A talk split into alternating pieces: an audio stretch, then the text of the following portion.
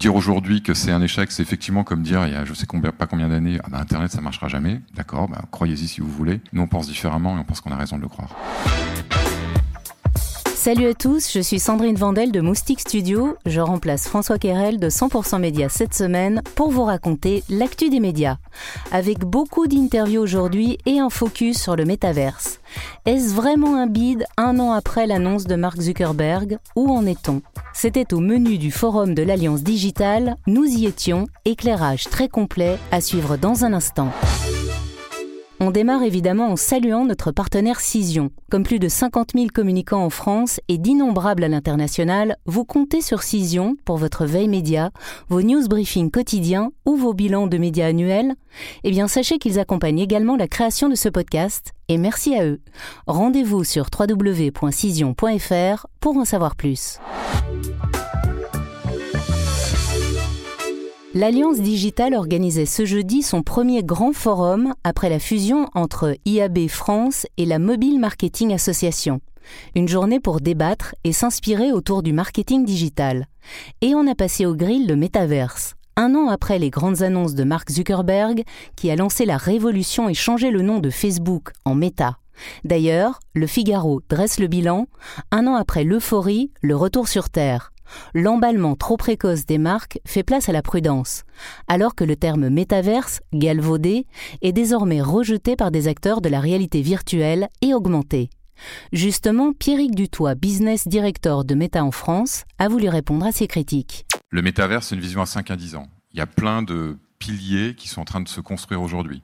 Donc c'est comparer euh, la présence dans le métaverse aujourd'hui, euh, c'est ridicule puisque en fait il y a beaucoup de monde aujourd'hui qui s'intéresse au métaverse, mais au-delà de ce qui est la partie visible. Donc la vision est la bonne, nous on en est persuadé. On pense que c'est la prochaine étape de l'internet. C'est vraiment ce qui va se continuer et ce qui est en train de se construire. Et dans ce que Meta a fait il y a un an, quelque chose de très intéressant, et, et on le voit aujourd'hui avec plein d'acteurs, il y a énormément de sociétés qui s'engagent dedans. Nous avons ouvert la Metaverse Academy euh, à Marseille et à Nice pour former des gens, des codeurs qui vont développer en réalité virtuelle. Nous avons euh, des partenariats avec des sociétés comme Zoom, Microsoft, AutoCAD, etc. pour construire des éléments dans le métaverse. Dire aujourd'hui que c'est un échec, c'est effectivement comme dire il y a je sais pas combien d'années, ah bah, Internet ça marchera jamais. D'accord, bah, croyez-y si vous voulez. Nous on pense différemment et on pense qu'on a raison de le croire. Du côté des agences, on y croit également. Oui, ça existe, notamment dans le jeu vidéo, selon Adrien Lepage, CTO de Mindshare du groupe WPP. Le potentiel est bien là. Nous, on regarde sur les agences médias là où les gens vont passer du temps, là où ils vont euh, engager, là où ils vont euh, se divertir, s'informer, euh, échanger avec les autres, etc. Et s'ils passent du temps, ça crée une audience, ça crée un temps passé, et donc ça potentiellement crée un endroit dans lequel il y a un territoire d'expression pour des marques. Ça peut être de l'interaction client, ça peut être du marketing relationnel, ça peut être de la publicité, ça peut être plein de choses. Bah, le temps passé dans les différents métaverses, il est en croissance et il est super important aussi. Il y a, encore une fois, il n'y a pas un seul métaverse, mais il y a plusieurs métaverses très différents et il y en aura plein d'autres avec euh, des rôles très différents pour les gens. Les gens vont venir y chercher des choses très différentes. De la même manière que sur les réseaux sociaux, tous les réseaux sociaux n'intéressent pas tout le monde. Chacun vient y trouver certains réseaux sociaux dans lesquels il se sent le plus à l'aise, où il a des choses à partager. Du coup, il créera du temps à l'intérieur de ça et donc des expositions médias. Justement, du côté des marques, on ne veut pas rater l'opportunité. C'est le cas du PMU, la société de Paris Hippique, travaille à long terme pour adapter son modèle au métaverse. Constantin Garot, directeur digital et innovation au PMU. Il faut qu'on passe du, pari au jeu, en fait. Donc le pari est très contraint. Le jeu euh, est un espace dans lequel on peut se projeter, dans lequel on peut faire un certain nombre de choses. Et euh, quelle serait notre place dans ces lieux-là, en fait, dans ces lieux immersifs? Notre conviction a été très vite de se dire on va pas faire des bars PMU. Est-ce qu'on ce qu'on reproduit c'est la course, donc c'est l'hippodrome, c'est le spectacle sportif. Est-ce qu'on peut introduire du communautaire? Est-ce qu'on peut introduire euh, une dimension euh, réseaux sociaux, etc. Honnêtement, on n'a pas beaucoup de réponses. Euh, on est en 97 en fait. Et est-ce que le temps qu'on passe à y réfléchir, est-ce que le temps qu'on passe à former des équipes, à se poser ces questions-là, est un temps qui va nous permettre d'être percutant et innovant dans les prochaines années? Notre conviction, c'est un grand oui. C'est la sensation du moment dans le milieu des médias et de la pub. Le groupe Azerion rachète des sociétés à tour de bras. Une cinquantaine en trois ans, dont récemment Target Spot dans l'audio digital ou les AdTech Sublime, Madvertise ou encore Adverline. Côté à Amsterdam, la société veut devenir un leader européen dans les contenus digitaux. 100% Média vous proposait une enquête sur les ambitions, dans laquelle répond Michael Ferreira, VP Opération chez Azerion.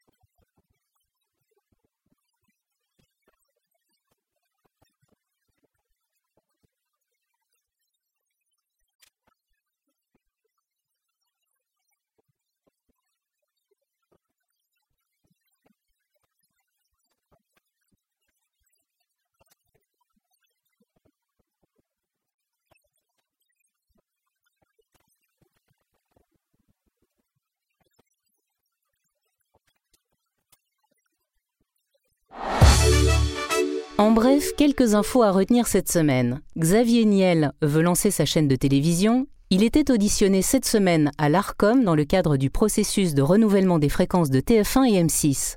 Selon les échos, l'homme d'affaires demande plus de temps pour éventuellement présenter un dossier de candidature à une fréquence.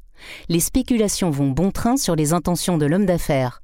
Nouvel épisode dans le feuilleton Salto. On en parle souvent, la plateforme de streaming est en vente. Amazon et Canal pourraient être intéressés selon les échos. La lettre A affirme que Molotov regarderait aussi le dossier. Les échos Le Parisien structure son pôle finance à lire dans CB News. Autour des marques Investir, Boursier et Mieux vivre votre argent, côté annonceur, c'est l'un des transferts de l'année.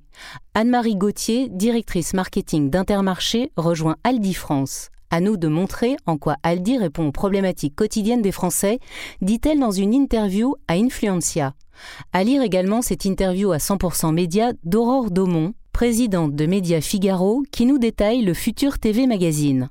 Vos rendez-vous, l'interview du lundi dans 100% Média, Stéphane Delaporte, DG de la régie 366. Et puis ce mercredi 7 décembre, cinquième édition d'Innovodio Paris, co-organisée par l'ACPM et Médiamétrie. François Querel aura le plaisir de vous y retrouver. Fin de cet épisode, on revient vendredi prochain dès 7h.